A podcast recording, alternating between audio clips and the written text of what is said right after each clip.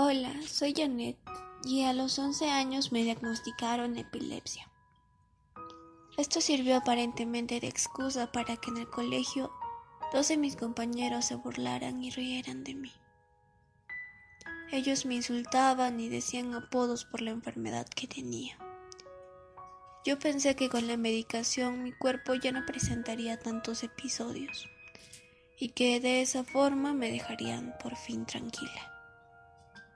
Pero no fue así. El bullying empeoraba cada día más. Tenía que luchar contra la enfermedad y contra dos adolescentes que ya eran mis agresores a su pronta edad. Después de dos largos años sobreviviendo a humillaciones, no soporté más.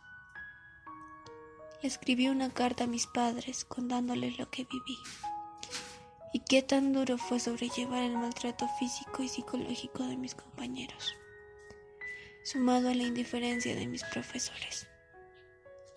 Finalmente, tomé veneno buscando acabar con todo el dolor que sentía.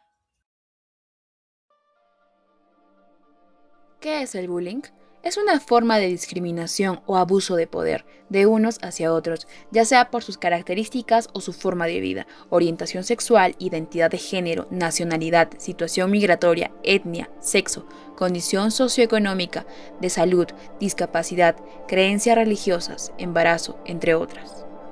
Tipos de bullying. 1. Bloqueo social. Consiste en fomentar u organizar la marginación o el aislamiento social de la víctima, prohibiéndole participar en actividades sociales o deportivas, excluyéndose de dinámicas de grupo o incluso exigiendo al grupo que nadie le dirija la palabra, bajo amenaza de sufrir su misma suerte. 2. Hostigamiento. Bajo este nombre se incluyen diversas dinámicas de acoso, persecución e intimidación sistemática, que insisten en un mensaje de desprecio, desconsideración, humillación, ridiculización e incluso odio. 3. Manipulación social. Se llama así a los intentos por distorsionar la imagen pública de un compañero o compañera, indisponiendo a terceros en su contra, inventando acusaciones, implicándolo en problemas con otros, para fomentar una apreciación negativa del grupo que luego conduzca a mayores agresiones. 4. Coacción y coerción, es decir, conductas intimidatorias que buscan forzar a la víctima a llevar acciones o a decir cosas en contra de su propia voluntad, bajo amenaza de violencia física, de violencia social o de otra índole. Esto le impone a la víctima un estigma de debilidad, indefensión o sumisión para ubicar al abusivo en una posición de poder o de autoridad. 5. Violencia. Este es el punto más visible de todos, que traspasa la línea de la integridad corporal y puede hacer daños físicos pasajeros o permanentes.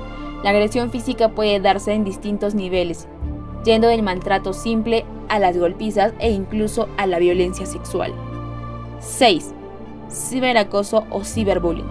Se llama así al acoso que se produce a través de las redes sociales, mediante la difamación, exhibición indeseada de la vida privada, secuestro de cuentas y de material personal. Características del bullying. Las principales características del bullying son las siguientes. 1. Puede ser realizado por un individuo o un grupo de atacantes. 2. Suele practicarse por un periodo determinado. 3. El agresor tiene una sensación de superioridad que es transmitida por la sumisión o el temor del individuo acosado. 4. Las formas más comunes en que se presentan son agresiones, amenazas, insultos, juegos sucios, trampas, apodos, entre otros. Causas. Las causas que originan el bullying dependen de cada caso concreto, aunque suelen tener unas características comunes.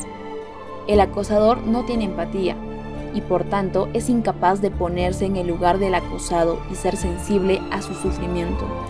El origen de la violencia del acosador puede venir causado por problemas sociales o familiares que pueden provocar que el agresor desarrolle una actitud agresiva y que en adelante sea violento. En muchas ocasiones los acosadores son personas que también han sido acosados. Precisa Díaz Caneja. Otros factores que pueden incidir son una situación socioeconómica desfavorable en casa, poca organización en el hogar o problemas familiares. Casos en el Perú. En el año 2019, la Defensoría del Pueblo reveló que se habrían registrado 36.000 casos de violencia escolar en el Perú, siendo los más afectados los migrantes, afrodescendientes, estudiantes indígenas, niños trabajadores, adolescentes, embarazadas, menores con discapacidades y estudiantes LGBTIQ. Asimismo, la data posiciona al país lamentablemente en el tercer lugar de Latinoamérica en presentar más denuncias por violencia escolar, en los que 18.000 se relacionan a agresiones físicas, 12.000 denuncias por violencia psicológica y 5.486 por violencia sexual. Prevención. La prevención del acoso es fundamental para minimizar y reducir sus efectos cuanto antes, dado que las causas que motivan el bullying son muy diferentes, hay que buscar soluciones al problema mediante una propuesta amplia y abierta, contando con el diálogo como la principal herramienta para atajarlos. Consecuencias psicológicas. 1. Depresión, ansiedad, irritabilidad, falta de apetito.